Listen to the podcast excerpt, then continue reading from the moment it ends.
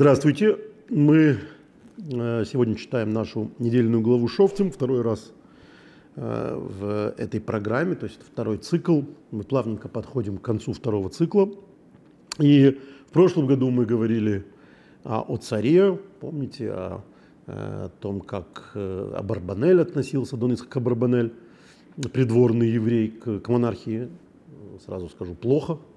Вот здесь можете посмотреть Э, этот, э, на мой взгляд, не безинтересный наш разговор. А, но был он связан, так как вы помните, если не помните, то посмотрите, с тем, что э, Маше продолжает свои, свою беседу, можно сказать, свой последний разговор со своим народом, не только перед своей смертью, но и перед входом народа Израиля в землю кананскую, которой суждено быть землей Израиля. И, собственно, и поставишь себе царя, и то, о чем мы будем говорить сегодня, связано с э, законными опасениями. Э, до этого народ был в пустыне, это уже давно, поколение пустыни, можно сказать, 40 лет, 40 лет скитания по пустыне. И мы понимаем, что пустынная жизнь э, – это совсем другая жизнь, чем жизнь в мегаполисе, или, как говорили греки, в метрополисе. Э, потому что, во-первых, э, кроме всего прочего, они ни с кем не общаются, им нет кого набраться плохого. Как э, в нашем детстве бабушки всегда считали, что вот он из двора все приносит. Да? Вот внук пошел во двор и там набрался. Вот надо его не выпускать в отбор, пусть сидит себе дома и читает умные книжки, слушает бабушку с дедушкой, и все будет хорошо. Вот э, при всей курьезности этой методики, э, естественным путем народ Израиля в пустыне был действительно изолирован от воздействий э, окружающей среды. А окружающая среда, надо сказать, крайне агрессивная, опасная, идолопоклонческая, с, в общем, евреи уже успели с ними пообщаться, как мы помним, в основном с женщинами, с дочерьми Маава, что показало Э, собственно, к чему ведет э, э, такого рода контакты с, с этими самыми ближневосточными народами, которых мы, кстати, говорили, что это еще и близкие родственники евреев, настолько, что нынешние археологи не вполне могут отделить моавитянские, скажем, артефакты от иудейских. Один язык, более-менее одна культура, и, и, и в общем, все располагает к сближению. И этого сближения э, Бог боится точно ровно так же, как э, постоянно после выхода из Египта шла речь о том, чтобы не, вести себя как египтяне. Потому что в Египте евреи набрались многому, многого плохого. И вот теперь им предстоит войти в землю кананскую, и от местных народов они тоже могут набраться э, местных обычаев и, в общем, перестать быть самими собой, народом выпистованным пустыне, народом, который получил Тору. Сегодня мы поговорим об одной из таких э, важных сфер человеческой жизни, до сих пор очень важных. Э, это любовь людей к какой-то мистике, к метафизике. И, э, в общем, понятно, что различного рода метафизические явления, вроде тех, о которых мы сегодня будем говорить, это Э, кроме всего прочего, еще и конкуренция вере в Бога. Потому что когда человек, э, э, грубо говоря, полагается на, на, на, на гадалок, на колдунов и так далее, то это альтернатива Богу, а Бог ревнив. Вот эта идея келькане, канаи, кано, Бог, который ревнует, она постоянно идет. Понятно, что это речь идет о человеках, а не о Боге. То есть задача сделать так, чтобы люди были верны Богу. И вот одна из таких сфер – это э, потусторонние силы. Давайте почитаем в нашем издании э, Хумаша с Раши, э, 238 страница. 238 страница Хумаша Раши. Если у вас какие-либо другие издания, это 18 глава, начиная от 9 стиха. Что именно э, нам э, предрекает, или точнее, от чего нас предостерегает Господь Бог устами Маше. Когда ты, то есть народ Израиля, придешь в страну, которую отдает тебе Господь, твой Бог, не учись совершать те мерзости, какие совершали эти, эти народы. Да не найдется у тебя никого, кто бы проводил своего сына и свою дочь через огонь, колдующего колдовство, кудесника и гадателя, и колдуна, и заклинателя, и вызывающего духов, и вещуна, и вопрошающего мертвых. Ну, просто последняя страница какого-нибудь таблоида. Э, потомственная гадалка Марфа и так далее. «Ибо всякий, делающий эти вещи, мерзость для Господа, и Господь твой Бог за эти мерзости изгоняет их перед тобой. Бесхитростен будь пред Господом твоим Богом». А, Все как всегда, в переводе. Э, на самом деле э, это крайне сложный текст для перевода, потому что, по большому счету, мы толком не знаем до конца, что означает каждое из этих слов, которые здесь переводятся как кудесник, колдун. Вы и по-русски-то не, не разберете, какая разница между кудесником и колдуном. То есть кудесник это что это? Фокусник в цирке. Ну ничего не поделаешь. Мы имеем дело с тем, что имеем. А если вы думаете, что проблема возникла сейчас, то нет. А вот Раши прямо здесь э, приводит э, подборку разъяснений того, что означает каждый из этих терминов. Э, Койсим ксомим, колдующий колдовство. Кто таков колдующий колдовство? Ни, ни, никогда не догадаетесь. То есть, ну, колдун для нас это значит какой-то хиромант, который там что-то такое на, на, на кофейной гуще колдует. Это тот, кто держит свой посох и вопрошает, идти мне или не идти. И об этом сказано, народ мой вопрошает у дерева, и посох говорит ему. Ну, наверное, можно сравнить с нашими тремя богатырями, направо пойдешь, налево пойдешь, камень там, вот это вот такие какие-то вещи. Кудесник. Кудесник здесь переводится слово, которое называется меонен, которое тоже не очень понятно, что означает. И в Талмуде по этому поводу есть вопрос, э, спор. И Раби Акива говорит, что это слово «меонен» происходит от слова «она». Это определяющие времена, анот. Те, кто говорят, это время благоприятно для начала дела. Ну, мы тут же понимаем, да, о чем идет речь. Во вторник э, хорошо покупать акции, а в среду не стоит ссориться с начальником. Это астрология, гороскоп на той же последней странице таблоида.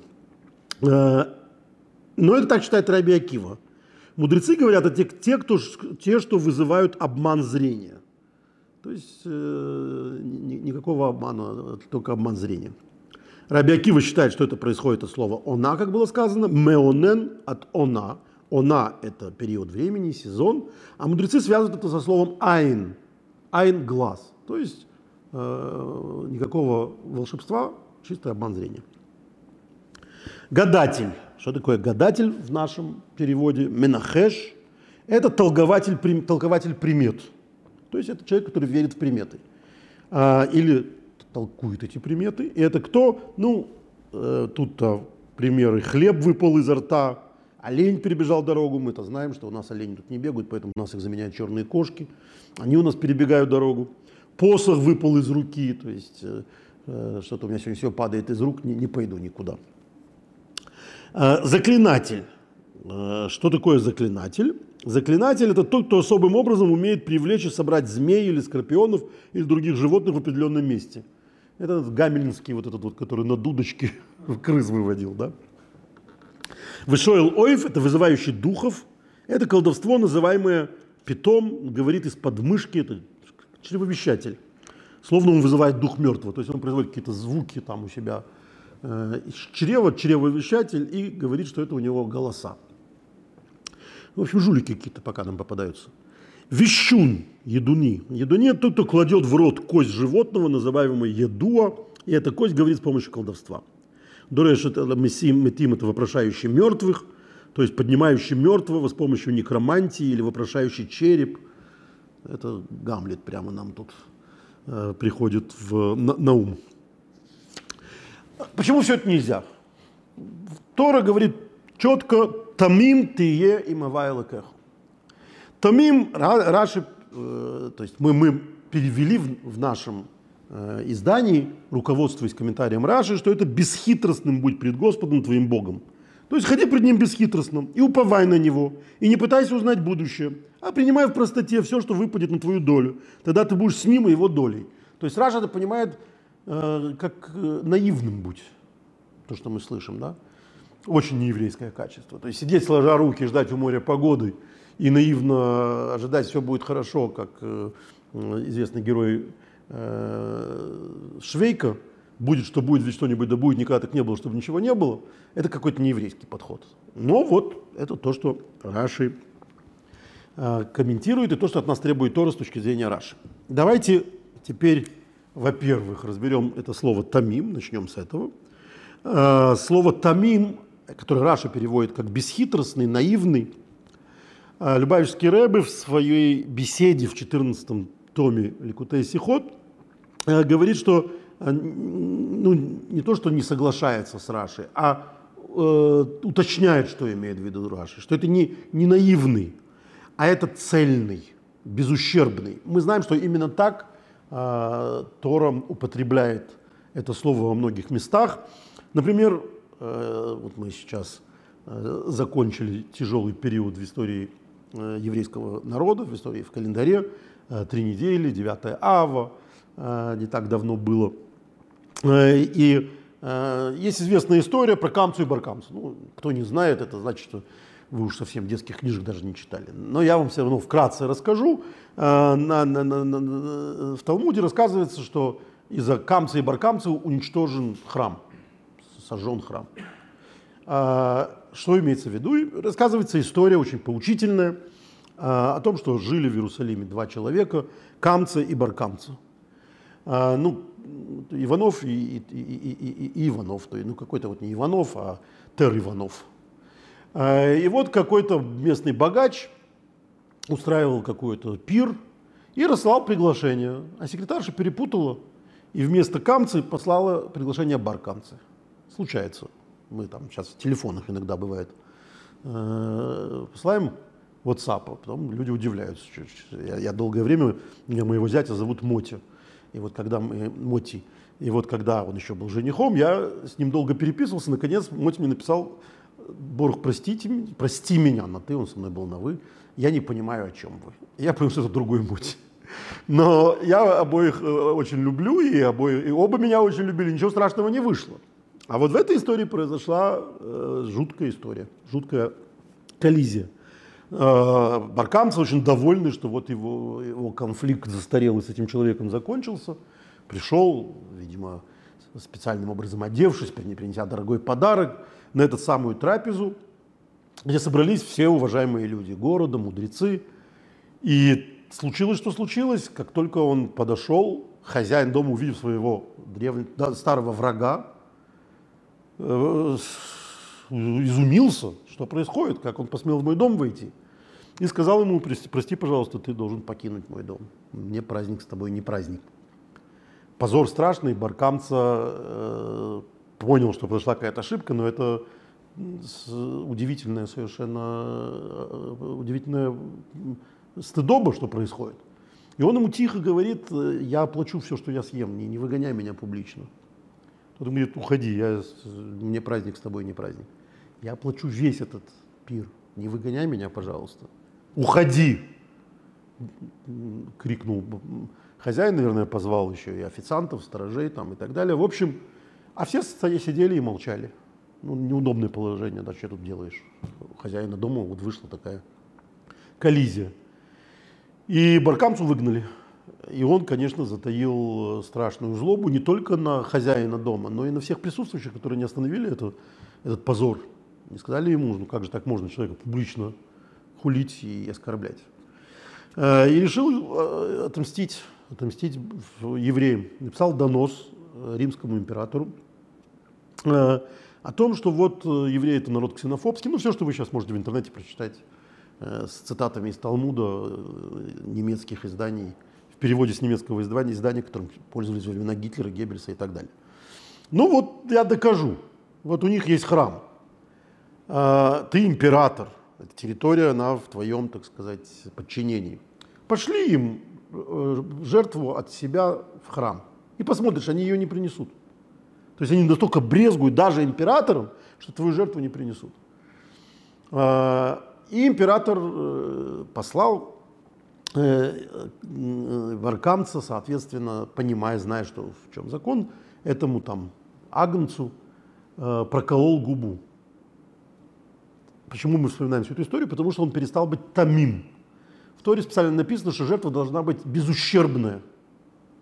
И когда коины увидели в храме эту жертву от императора, вообще никаких проблем принимать жертву от неевреев, а тем более от императора, нет. Это э, массу жертв присылали постоянно разные другие народы. Но сказали, при всем уважении, это, это жертва не, не кошерная, надо заменить. И заменили. О чем тут же стало известно императору. В общем, началась из-за этого э, какая-то карательная операция, чем, собственно, закончилось разрушение храма. Поучительная история, я ее вспомнил из-за Тамим, из-за безущербного. А теперь э, перейдем к, давайте вот к чему. Э, как всегда в последнее время, давайте вспомним, кто же из, где, в, в, в каких местах священного писания мы видим приличных людей, которые занимаются ровно тем, что сейчас нам Тора запрещает. Помните, у нас была беседа об обетах, об обещаниях. Вот она здесь. Посмотрите ее. Мы там тоже видим, что э, приличные люди давали обеты. Яков и так далее. Вот и в нашей истории мы видим, что то, что нам сейчас запретили, э, несомненно, делали какие-то важные люди в Писании.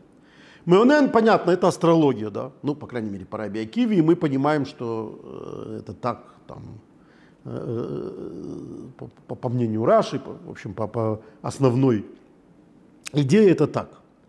Мы видим людей, которые э, занимаются, э, э занимаются астрологией, но главным образом. Э, вот мы только что сказали, что речь идет о э, обмане, мы видим, что великие праотцы и другие э, важные деятели, и сама Тора не считает, что астрология – это ложь, не считает, что это лживые, э, лживые данные. Например, Мидраж говорит о том, что вот у Авраама не было детей, да? И э, Бог ему сказал, что у него родится ребенок. И Авраам рассмеялся, мы там, видим, не поверил, что родится ребенок. Мидраж говорит, почему он не поверил? Потому что по звездам у него было видно, что у него не будет детей. И никто там даже не, не удивился, глазом не моргнул. Авраам увидел, что более того, Мидраш говорит дальше, что Бог в ответ ему говорит, и там Раши там так объясняет, говорит ему, тот же Раши, что да, все правда, по звездам Авра, Авраам и Сарай не имеют детей. Поэтому что, давай сделаем с тобой трюк. Изменим вам имена. Авраам будет Авраамом, Сарай станет Сара. И вот, изменив имена, соответственно, мы обманем звезды, говорит ему Господь Бог с точки зрения Раши. Там Алтеребе э, объясняет в, в своих маамарах, в своем учении, что э, изменим букву Ют в Сарай. Ют – самая маленькая буква еврейского алфавита, самая э, цимцум, самое сжатое, то есть сжатое благословение, то есть благословение, которое не может проявиться, на букву Гей. Теперь Сара заканчивается на букву Гей – на букву, которая говорит о распространении э, и так далее. И, и сработало. Вот вам астрология во всей своей красе. Другая история – это история про фараона, который тоже мы рассказываем, что мы читаем это в Мидрше, и тоже Мидрш об этом говорит вполне, э, э, не моргая глазом, что называется.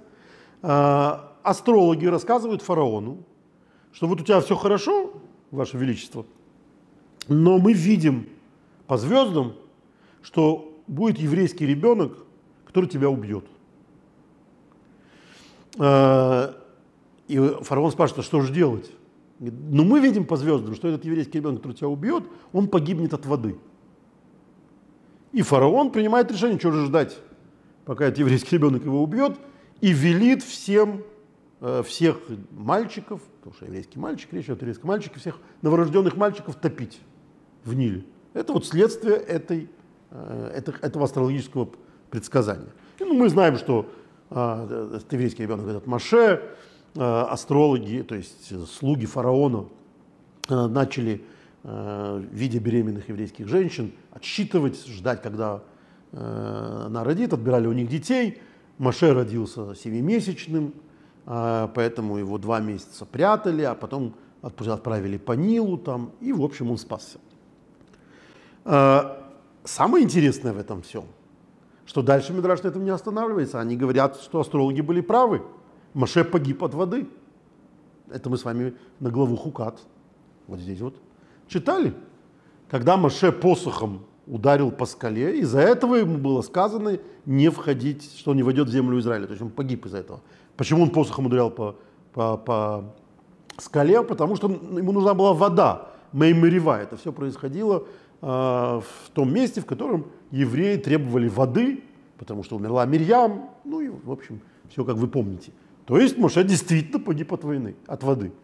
Астрология чистой воды, все исполнилось.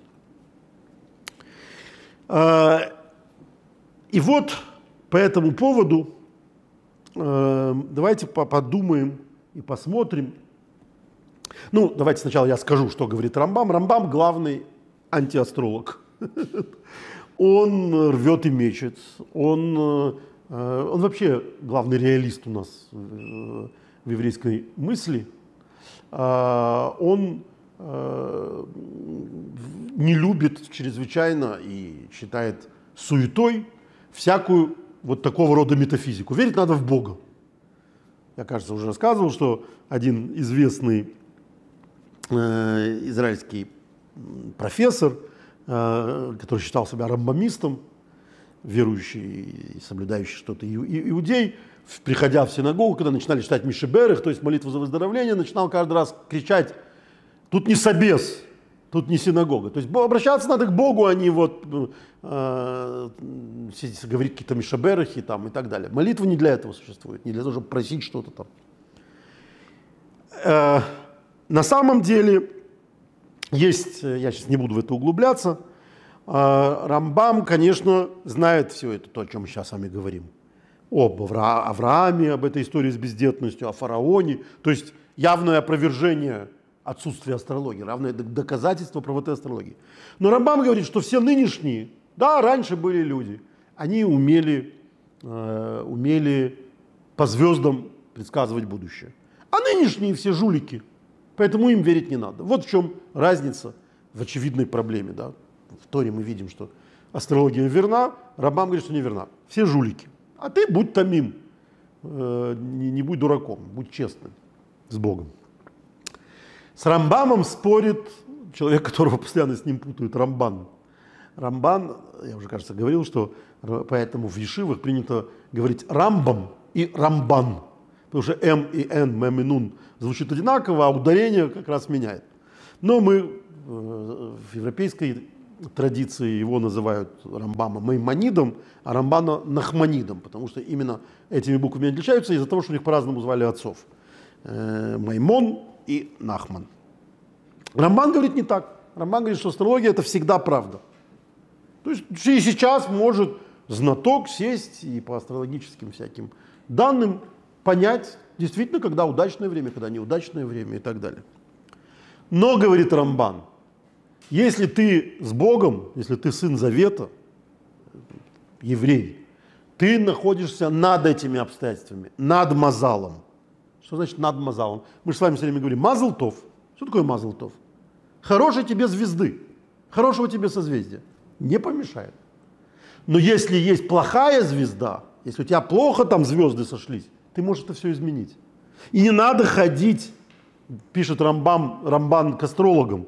Ты должен понимать, что все зависит не от звезд на самом деле. Все зависит от Господа Бога.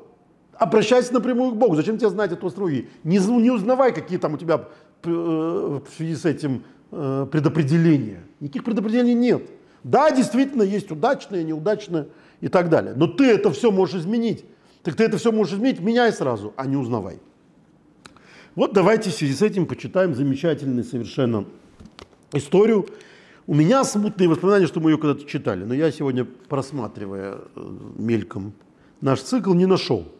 Ну, в любом случае, как говорил мой дядя, хороший анекдот может быть и старым и можно и два раза рассказать. Если он уместный, то надо рассказать его сейчас. И это история, две истории мы сейчас почитаем, как раз о влиянии звезд. В трактате «Шаббат», 156 э, страница, второй лист. И тут знаменитая история. Была у раби Акивы дочь, Сказали ему халдеи, там так называется халдеи, это имеется в виду вот астрологи, опять-таки. В день, когда она взойдет под брачный балдахин, умрет от укуса змеи.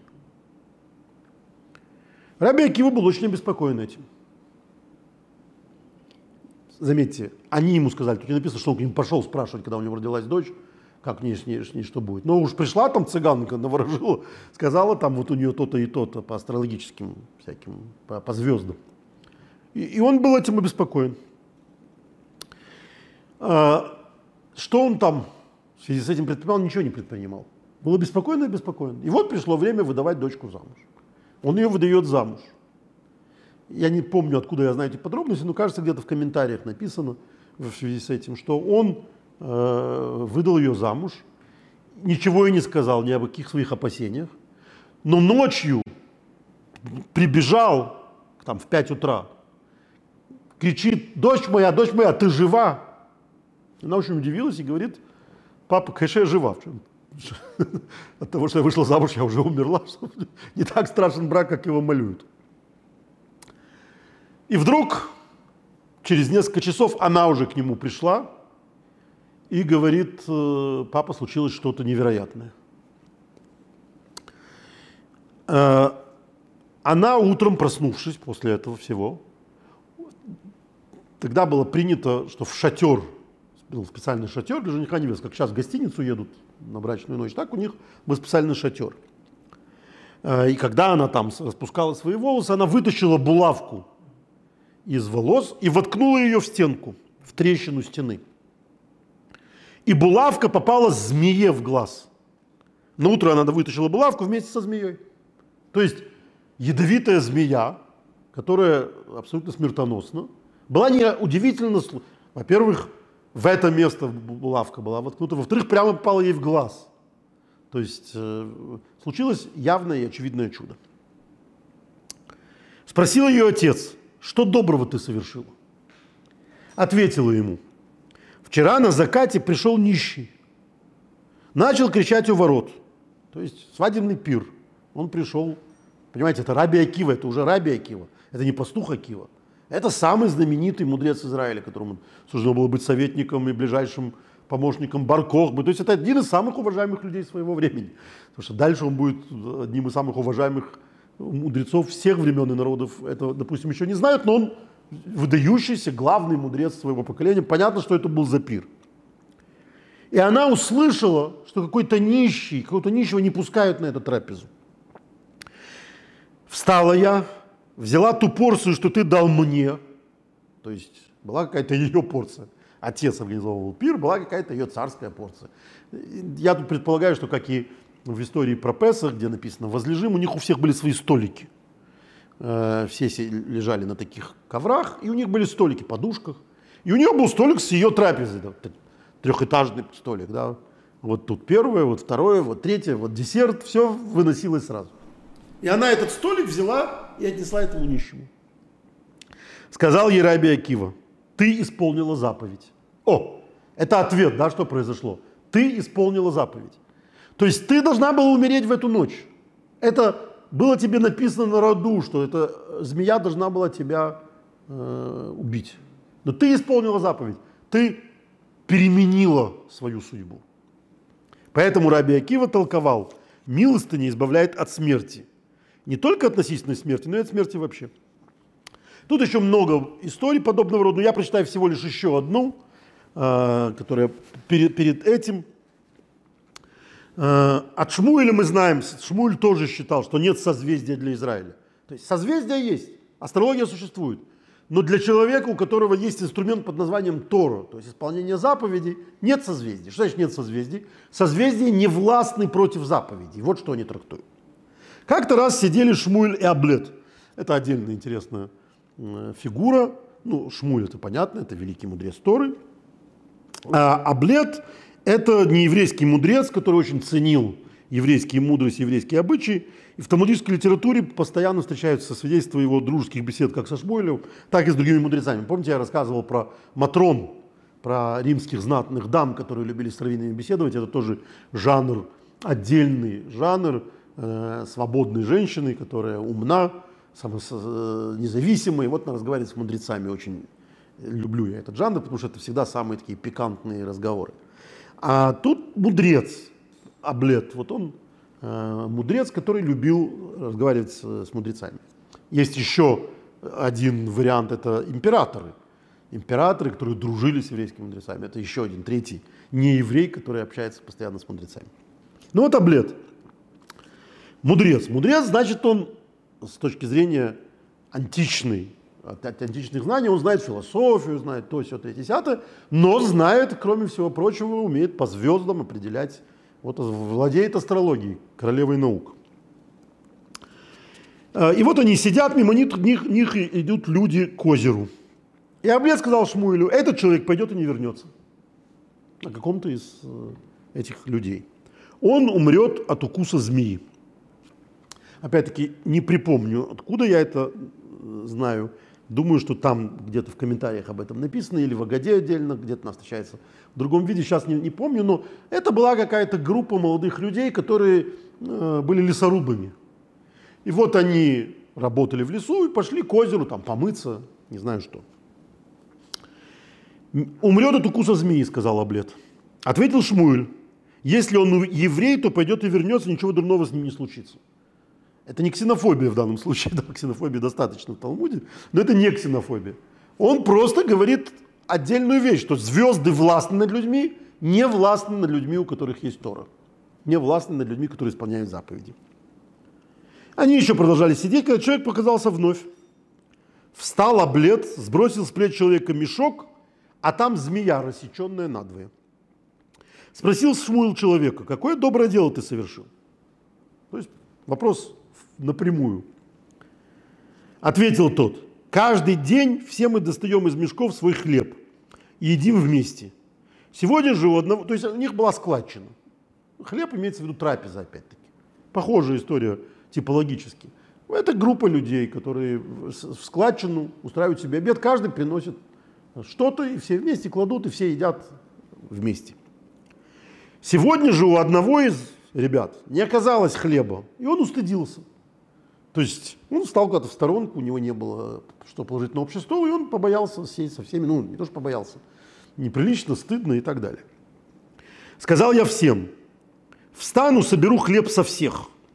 Когда же подошел я к нему, сделал вид, что беру хлеб у него, чтобы избавить его от стыда. То есть он работал официантом, и он взял поднос и сказал, все дают свою долю. И пройдя мимо этого парня, он сделал вид, что и тот тоже положил. Он сам вместо него положил какой-то свой кусок хлеба дополнительно. То есть свое, там, не знаю, свою, свою курицу, свое, свое яйцо вареное и так далее. Крутое. Чтобы избавить его от стыда, чтобы ему не было стыдно, что вот он не принес, сказал Шмуль этому человеку, ты исполнил заповедь.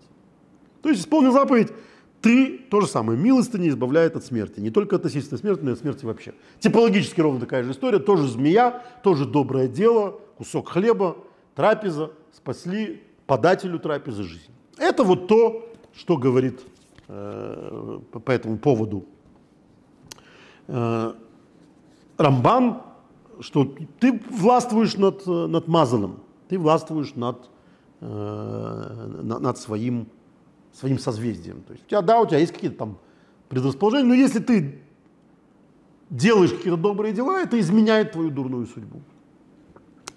А, это интересно по этому поводу, что э, есть известная история хасидская про Раби Шнеру Залмана из Ляд, Алтеребы, э, которому какой-то юноша, молодой человек, пришел жаловаться, что вот просить благословения, он женится, и он просил благословения, просит благословения чтобы у него была парноса, чтобы у него было пропитание, чтобы он мог содержать свою семью. Но что Алтреба ему сказал? Делай то, что Бог от тебя хочет, а Бог сделает то, что тебе надо. То есть все очень просто. Не надо просить никаких благословений. Алтреба вообще не очень был склонен э, давать благословения вот такого рода. Есть его отдельное письмо, где он пишет бездетной паре, который просит у него благословения. Что я вам вместо Бога, как я могу вам давать благословение? Это к Богу надо обращаться. И в данном случае тоже об этом. Он его вместо того, чтобы дать ему благословение, учит, как благословение э, организовать себе. Делай то, что хочет Бог, и Бог будет делать то, что ты хочешь. Это мы поговорили с вами про астрологию и про, соответственно, отношение к ней. Астрология еврею не запрещено полагаться на звезды. А, да, еврейская традиция признает влияние звезд на человеческую судьбу. То, что запрещает в этом месте Тора, это полагаться на звезды с точки зрения Рамбана и многих других мудрецов.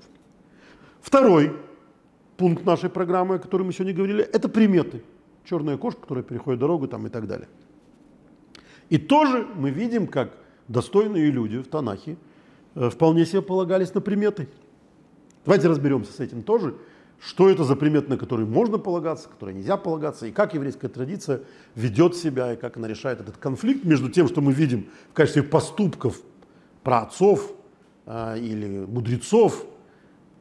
У нас есть специальный подход, специальный способ, э, который называется «Майсы овы Симон Либоним», как делают праотцы, так э, этого надо учиться сыновьям.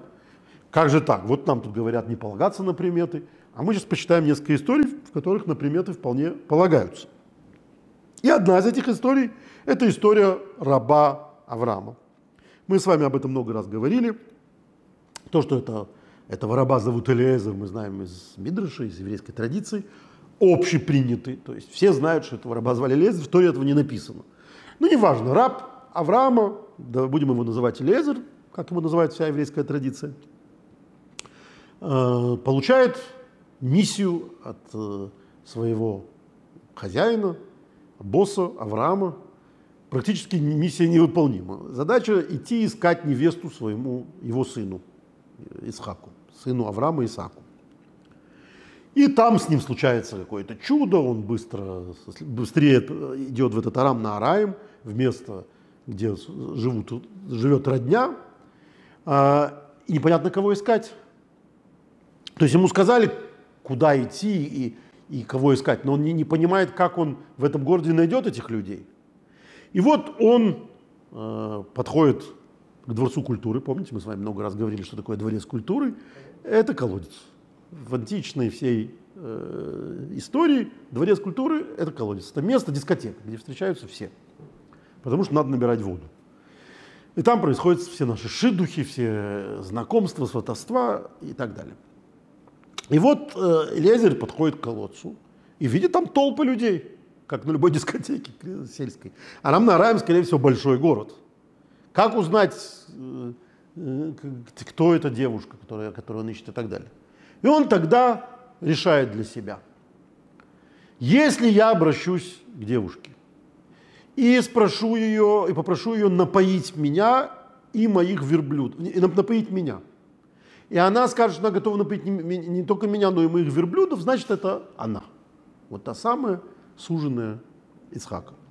И не успевает он еще говорить, написано в Торе, все книга Брешит, как э, э, девушка, к которой он обращается, говорит ему, Гамлик и, твои, и твоих верблюдов тоже напоют. Надо сказать, что это не, не, не маленькая примета, потому что э, этих колодцев поить это тяжелый физический труд, а еще верблюдов поить. И вот он, значит, таким образом понимает, что это Ривка. Мы примету имеем, которую создал еврейский народ. Замечательная совершенно примета. Если она скажет так, то так. А если не так, то не так. Вторая история, а, мы почитаем ее прямо из текста, потому что если про Авраама многие знают, то эту историю не все знают, скорее всего. Эта история содержится в первой книге Шмуэля, а, в, пророках, в 14 главе, начиная с Э, с 8 стиха. Йонатан, сын царя Шауля, э, близкий друг Давида, принц, красавец и очень заметная фигура, э, воюет, находится на, на, на войне. И вот со своим значит, оруженосцем он в засаде. И вот он говорит так, сказал я Натан, вот и он видит там э, этих врагов, солдат. Э, и сказал Инатан, вот сейчас мы перейдем к этим людям и покажемся им. То есть мы э, примем огонь на себя. Если они скажут нам, как только они нас увидят, стойте, пока мы не подойдем к вам, то мы останемся на месте и не поднимемся к ним. То есть мы вернемся в засаду, и они будут бояться к нам подойти. А если скажут, поднимайтесь к нам, то будет это нам знаком. То есть примета. Мы поймем, поэтому вот нам будет знак с небес, как нам себя вести. То есть понятно, что по логике вещей ничего это не значит, как бы. Вот это будет нам приметой. Давайте не будем про логику вещей. Это какая-то странная, странная стратегия. И показались они филистимской сторожевой заставе, и сказали филистимляне, вон евреи выходят из нор, куда попрятались. И закричали люди из заставы Инатану и оруженосцы его, поднимайтесь к нам, мы вас проучим. И Инатан сказал своему оруженосцу, поднимайся за мной, ибо предал их Господь в руки Израиля. То есть мы видим, что примета исполнилась, они сказали, поднимайтесь, ровно теми же словами, поэтому Бог нам отдал в наши руки их. И взобрался Инатан, цепляясь руками и ногами, его оруженосец за ним, и падали филистимляне перед Инатаном, оруженосец добивал их за ним, и, в общем, они там убили. Это была первая, э, первая битва против филистимлян, они убили 20 человек. В общем, Янатан не ошибся в своих прогнозах.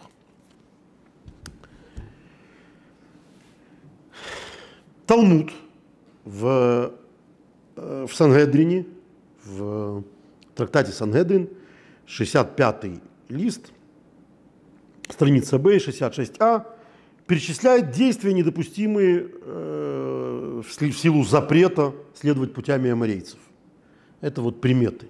Сказал, что кусок хлеба выпал у него из окна, это вот то, что из, изо рта, это то, что Раши приводит, да? Палка выпала из рук, сын позвал его сзади, ворон крикнул, олень перешел дорогу, змея справа, а лиса слева от него, потому не начнет нового дела, или что утро, начало месяца, исход субботы сулят неудачу в начинаниях. То есть это все такие приметы, это все нельзя. Как же так? Вот мы видим, что это ровно то, что они делают. В связи с этим замечательный комментатор, которого весь католики называют Ран, мы его уже вспоминали, это Рабинисим, Ран, Рабинисим, э, Жеронди, это раввин города Жирона, который жил в XIV веке. Э, он говорит так, посмотрите, он занимается ровно этими двумя историями, о которых мы говорили. Элезером и Шмы и Янатаном, сыном Шауля. Он говорит, смотрите, это не приметы. Это никакие не приметы. Элиезер и Йонатан искали логику. Элиезер ищет достойную девушку.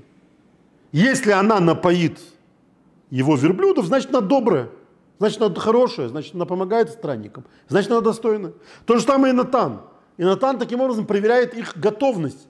То есть, если они э, расслаблены и говорят, поднимитесь к нам, то есть не боятся, не, не настороже, то их можно перебить легко. Это логика, поэтому это можно.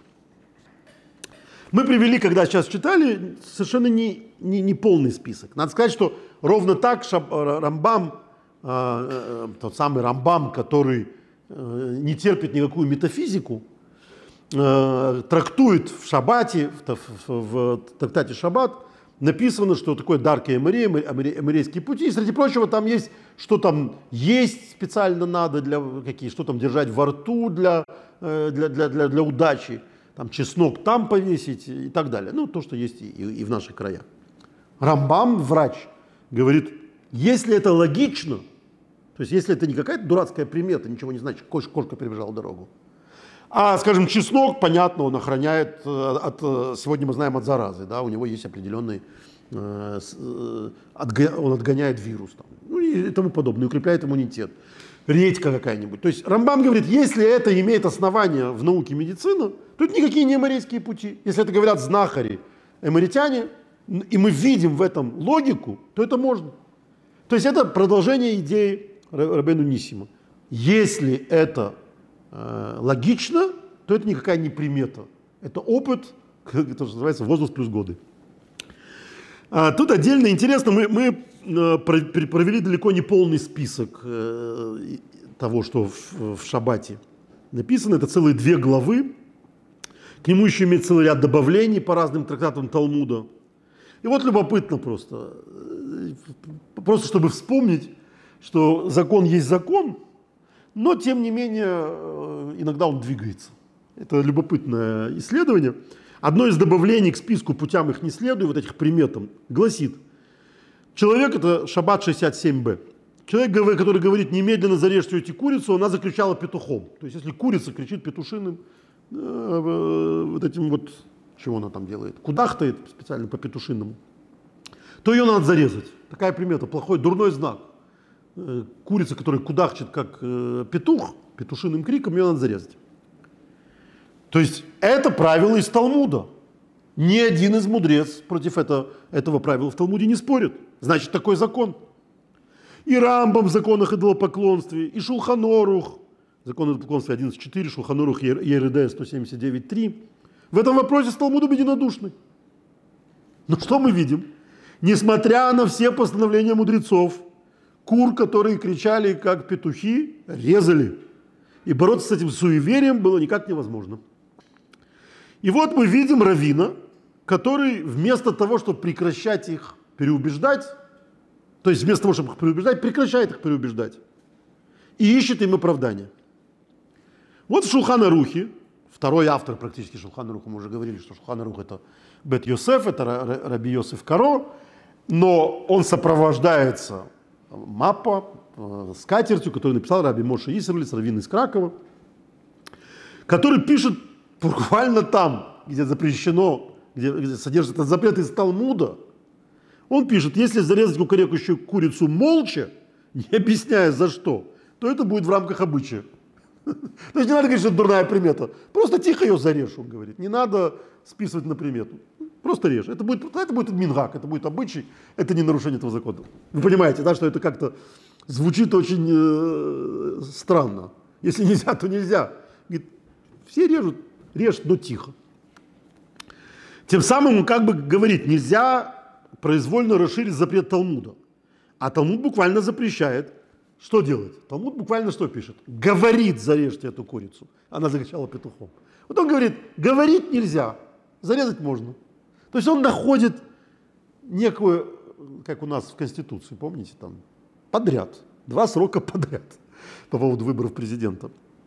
А, так вот, э, э, он делает примерно то же самое. Он находит за что зацепиться в Талмуде, чтобы вместо того, чтобы всенародный обычай был идолопоклонством практически, амарейскими путями, сделать из него не нарушение. То есть нельзя говорить, он, он объясняет, нельзя говорить зарежьте эту курицу. Она закричала петухом. А, почему в этом вопросе он так себя ведет? Ответ простой. Дело в том, что он имеет дело с распространеннейшей традицией. В очень известном тексте, который называется «Завещание Раби Иуда Хасида». Мы вспоминали Раби Иуда Хасида, это один из величайших представителей э, э, ашкеназского хасидизма, это не хасидизм нашего времени, это хасидизм 10-11 века на заре э, вот, Средневековья. Э, и был самым знаменитым его представителем Раби Иуда Хасид. И он говорит буквально в то же самое время, когда Рамбам запрещает и так далее, он пишет, курицу, закричавшую петухом, следует зарезать тогда тотчас же. Иуда Хасид великий мудрец, глава поколения. Он даже глазом не моргает, как уже сегодня много раз мы упоминали. Он не считает это запретом из Талмуда. Более того, он пишет, следует зарезать это тотчас же. И также следует поступать со всем, что ведет себя ненормально немедленно убирать из дома. То есть, если есть какие-то непонятные проявления там, бесовщины, просто убирать это из дома. В общем, все согласны. То есть во всем этом направлении, если есть что-то странно себя э, ведущее, это надо убрать из дома, все согласны. Обычный аргумент мудрецов тем самым вас что если есть какая-то инверсия, есть что-то, что себя ведет странно, не знаю, там, Э, стук какой-то постоянно раздается, или молния в одно и то же время место попадает и так далее, это предупреждение с небес, что вы что-то делаете не так. Э, они всегда оговариваются при условии, это очень важно, при условии, если вы это принимаете близко к сердцу. Так написано в Талмуде, что приметы работают с теми, кто в них верит. Если человек действительно верит в примету вот такого рода, то она с ним сработает. Если же нет, то можете не обращать внимания. Тем более, что мы сегодня уже сказали о наивном, в Таилим 116, 116 псалме, в 6 стихе сказано, Всевышний хранит простаков. То есть если человек прост, если человек тамим, если человек там он пети, э, если человек с Богом бесхитростен, то Всевышний его хранит. Да, есть какие-то знаки, и, и курица пету, по петушиному кричит, и не знаю, там э, ослица заговорила, и кошка лает. Это все плохие знаки. Но если ты в это все, на все это не обращаешь никакого внимания, то Всевышний тебя хранит. Ты не знаешь, что это плохая примета. Не обращаешь внимания. Но все-таки э, кукарекущие куры как бы противоречат Талмуду. А, и Маариль, очень известный мудрец, за, за сотню лет живший до появления Шулханруха, его звали Раби Яков Галеви, пишет откровенным текстом по поводу же того, что народ режет кукарекающих кур, хотя Талмуд это прямо запрещает. Народ ссылается на указание Раби Иуда Хасида. То есть он говорит, есть, да, есть всенародный обычай. Он противоречит Талмуду, все говорят, ничего не поделаешь, Раби Иуда Хасид разрешил, значит, мы неправильно понимаем это место в Талмуде. И он таким образом, э, таким образом формулирует эту мысль. Полагаются на великого раввина, который это написал. Эта же мысль э, присутствует в книге Бен Парат, это через 400 лет написанная книга э, Раби Йосифом Ангелем. Обычай резать курицу, кричащую петухом, настолько укоренен в народе, его не выкручивать никакими силами – Поэтому Раби Игуда решил дать такое указание в своем завещании. Ведь в будущем языческое происхождение этого обычая забудется. Кур будут продолжать резать, и люди уже будут резать не потому, что они идут по путям эморейцев, а потому что Раби Иуда Хасид написал. Понимаете, что здесь написано? Раби Иуда Хасид спас их от эморейства этого обычая. Нельзя идти по эморейским путям, все правильно. Но люди уже не знают, что это эморейские обычаи. Они помнят, что это написано у Раби Иуда Хасида делать то, что написано у Раби Иуда Хасиду, великого раввину, это заповедь. Соответственно, он таким образом вытащил все народные обычаи из рук запрета. Это отдельный очень интересный подход. Э, обратите на него внимание. Э, нет времени сейчас его трактовать, но в общем, чем раввин более великий, тем он больше разрешает, а не запрещает. Он находит возможность разрешить, а не запретить. Поэтому, когда вы видите раввинов, которые все запрещают, это, как правило, по безграмотности. Если есть хоть какая-то возможность разрешить, раввин разрешит. Если он не знает тех мест, где, э, которые дадут на это разрешение, значит, он просто мало читал. Он не очень грамотный. Не значит, что все надо запрещать. Или все разрешать. Теперь, наконец, третья часть нашего сегодняшнего, нашей темы – это жребий. А, вот бросание жребия, то есть когда человек полагается на жребий. А, горолот – ну, самый распространенный горолот, жребий – это орел и решка. Да? Подкидывать монету, будет орел, сделаю так-то, будет решка, сделаем так-то. Это нельзя, как бы. Однако, как мы уже сегодня по всем направлениям просматривали, то же самое происходит и с, с этим обычаем, с этой практикой. Мы видим людей, которые жребий, жребием чрезвычайно часто пользовались. И в первую очередь какой-то жребий, а, то есть вот это вот подкидывание, это запрещено, несомненно. Но есть практика, которая специальным образом оговорена. Оговорена и Талмудом, и, что гораздо важнее и интереснее, а, приписывается великим а, праведникам еврейского народа. Прочитаем, что написано в Мидраше по поводу этой истории. Это Мидраш Раба Эстер, Э, по поводу э, Мардыхая, 7 глава, 15-16 э, стих. Он пишет так. Мардыхай стоял у дворцовых ворот, когда Аман добился подписания указа об уничтожении евреев. И когда выходил, он увидел выходящего Амана, он узнал, понял, что указ подписан. Он подозвал трех еврейских мальчиков, которые шли от учителя из Хедра с книжками, и попросил их повторить что-нибудь из их сегодняшнего урока. То есть он видит, ситуация трагичная. Что он делает? Он зовет детей. Это важно, что детей, потому что отдельно написано, что после разрушения храма нет больше пророчества. И пророчество передано кому? Дуракам и детям. Э, вот дети это, это пророки, они, э, у них есть дар пророчества. И он попросил их повторить что-нибудь из сегодняшнего урока. Один мальчик процитировал стих, вот эта э, фраза по, по, по, что-нибудь такое повторить, называется «псок ли псукеху».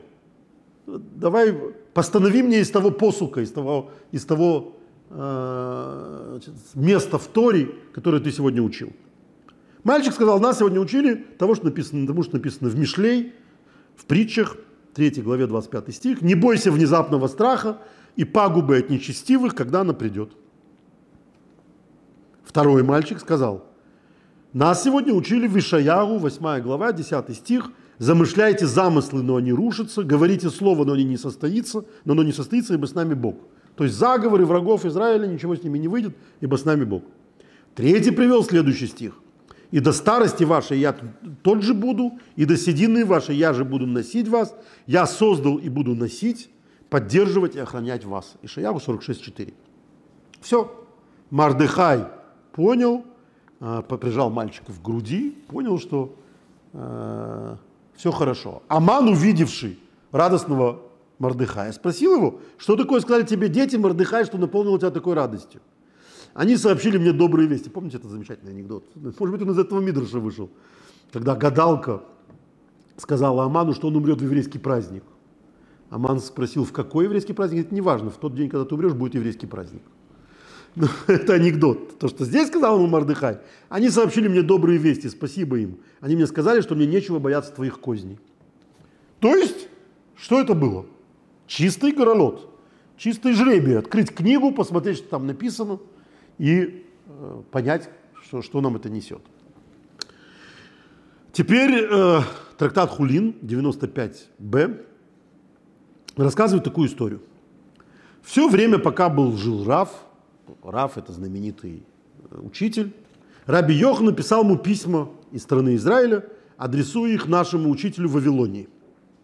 Нашему учителю в Вавилонии. То есть наш, он живет в земле Израиля, в Вавилон, мы, помните, говорили о разных академиях и о существующей конкуренции между, между ними. Он его называл, пока жил Рав, глава академии в Вавилоне, он его называл наш учитель в Вавилоне. Когда Рав умер, его преемником стал Шмуэль. Раби Йохан стал писать ему, адресуя письма нашему товарищу в Вавилоне, Хавер. Это уже не учитель. Это не, не признание как бы, его статуса учителя всего Израиля. Шмуль сказал, разве он не знает, что я для него тоже как учитель? То есть субординация нарушена. Тогда Шмуль написал календарные расчеты високосных годов на 60 лет и послал Рабину Йоханану, то есть Раби Йоханану. Он показал, что он, э, Рав Йоханану, он показал, что он могет. То есть астрономию знал. На 60 лет сделать календарь вперед, рассчитав все високосные годы.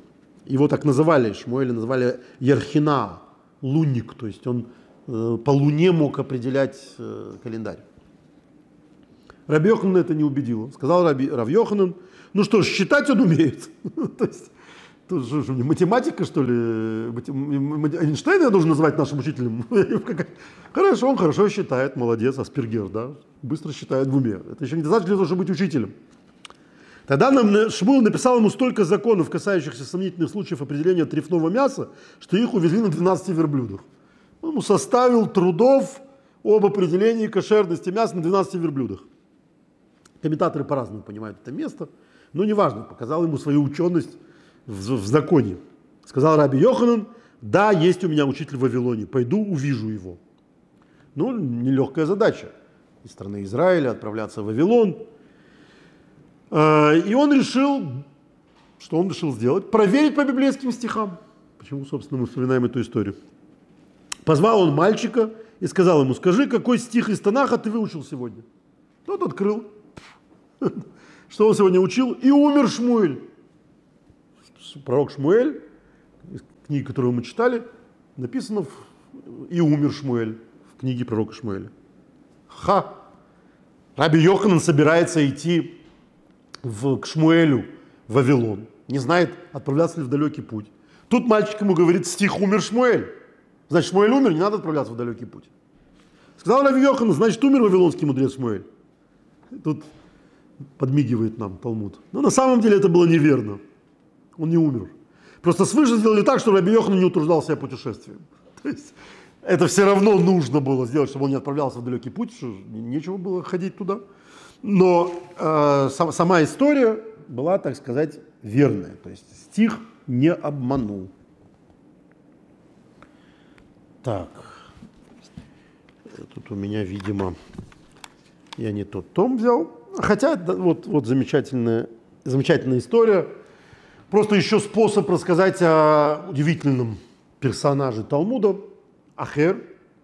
Ахер – это Элиша бен Авуя, один из самых блистательных ученых времени Раби Акива, Раби Мейера, который стал э, безбожником. То есть он в результате, в конце концов, разочаровался во всем и стал нарушать Тору. Величайший мудрец своего, один из величайших мудрецов своего времени. И есть масса историй, что мудрец мудрец, но он остался мудрецом. И Мейер, Раби Мейер, который был его учеником, продолжал бегать, спрашивать у него законы, как ученому. Э, учили в Брайте наши мудрецы. Однажды, это Хагига, это мы читаем из трактата Хагига, лист 15б. Э, однажды Ахер ехал в субботу. Ахер это буквально чужой, отчужденный человек, который стал чужим еврейскому народу. Это кличка. Его на самом деле звали Алиша Беновое. И вот однажды он ехал в субботу верхом на лошади. То есть нарушал субботу. А Раби Мейр бежал за ним, чтобы учить Тору из его уст. То есть человек публично нарушает субботу. Он за ним бежит, чтобы учить Тору из его уст. Сказал ему Ахер, Мейр, вернись, ибо посчитал я по шагам лошади. Доселе простирается субботний предел, тебе дальше нельзя. То есть он остался мудрецом, он знает, что дальше субботу нарушать даже пешком нельзя. Больше пройти какого-то расстояния в субботу нельзя за пределами города. Отвечал ему Раби Мир, тогда и ты возвращайся. Это горчайшая фраза. То есть для Раби Мира он учитель. Учитель, который э, сошел с ума, да, перестал быть евреем соблюдающим. И он говорит, вернись, учитель, и ты возвращайся со мной. Сказал ему Ахер, я же тебе рассказывал, что слышал. Ему был глаз. Вернитесь ко мне, блудные дети. Все, кроме Ахера. То есть Ахер не дано вернуться. Понимаете, когда человек такого уровня сходит с верного пути, то ему и, и вернуться не, не, не дает Бог, потому что он совершил величайшее осквернение имени Всевышнего.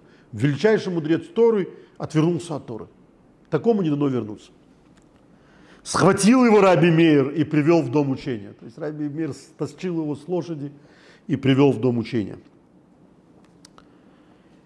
сказала Хер одному мальчику, произнеси стих из Писания, который учишь ты.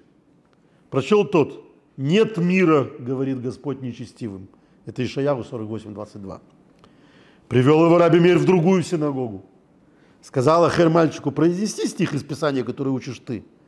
Прочел тот, поэтому даже если ты будешь смывать это пятно щелоком и возьмешь много мыла, все же останется вина твоя пятном предо мною. Ирмияру 2.22. Привел раби Мир в третью синагогу. Сказал Ахер мальчику, произнеси, постоянно мальчику, да, помните, как Мордыхай, все время мальчику. Произнеси стих из Писания. Прочел тот, а ты, разоренная, что ты станешь делать? Хоть ты оденешься в червленицу, хоть и украсишь себя золотом, золотыми украшениями, хоть и удлинишь краской глаза свои, но напрасно ты прихорашиваешься. Это стих из Ирмияву, 4 главы, 30 стих. Так завел Раби Мейр Эхеров 13 домов учения – и все мальчики отвечали подобными недобрыми стихами. В последнем из 13 мальчик сказал, а нечестивому Лераша сказал Бог, зачем тебе проповедовать законы мои и носить завет мой на устах твоих? Это Илим 5, 50 и 16. Этот мальчик заикался, и это Лераша, послушайте только драматичной ситуации, он заикаясь сказал Лиша. Сказал не, не Раша злодей, а Элиша. Ахера зовут Элишей. Элиши, сказал Бог, взял Ахер нож, рассек мальчика и послал часть его в 13 домов учения. А некоторые говорят, что Ахер воскликнул, был бы у меня нож, рассек бы я этого ребенка. То есть это уже была совсем ужасная ситуация. Ну что мы видим? Раби Мейер, и не, не дурак Раби Элиша, Элиша Бенавуя, Ахер, ходит по домам учения слушать стихи Торы. Стихи, которые должны показать а, как они, значит, должны дальше следовать. И Ахер соглашается, да, это меня убедит. В новые времена есть знаменитая практика агро. Называется Гараль Агра. Агро – это Вильнинский Гаон. Вильнинский Гаон – один из самых авторитетных ученых, учителей еврейского народа за всю историю, э, по крайней мере, нового времени. Вот он, когда у него был серьезный вопрос, он, у него был специальный способ, как, открывая книгу священную, из нее узнавать ответ. Там каждый седьмой стих, у него был особый, чистое вот э, жребий. Это Агро, Вилинский Гаон. Есть знаменитая история про Алтереба, которую мы сегодня упоминали, когда он оказался в, в Петропавловской крепости, на него был донос, он оказался в тюрьме, то ну, какой-то из его учеников побежал, поехал к раби Левисаку из Бердичева для того, чтобы э, тот молился за него, потому что ему угрожает смертельная опасность. Раби Левисак спросил, как его зовут, как зовут его мать. То есть то, что он Шнеур Залман, он знал. Как зовут его мать? Говорит, я не знаю. И тогда Раби Левисак открыл на первом попавшем месте Тору и прочитал, что Яков говорит сыновьям, отправляйтесь в Египет, потому что есть Шевер Бемицраем. Слово «шевер», он сказал, его мать зовут Ривка, потому что «шевер» – это «шнеур бен Ривка».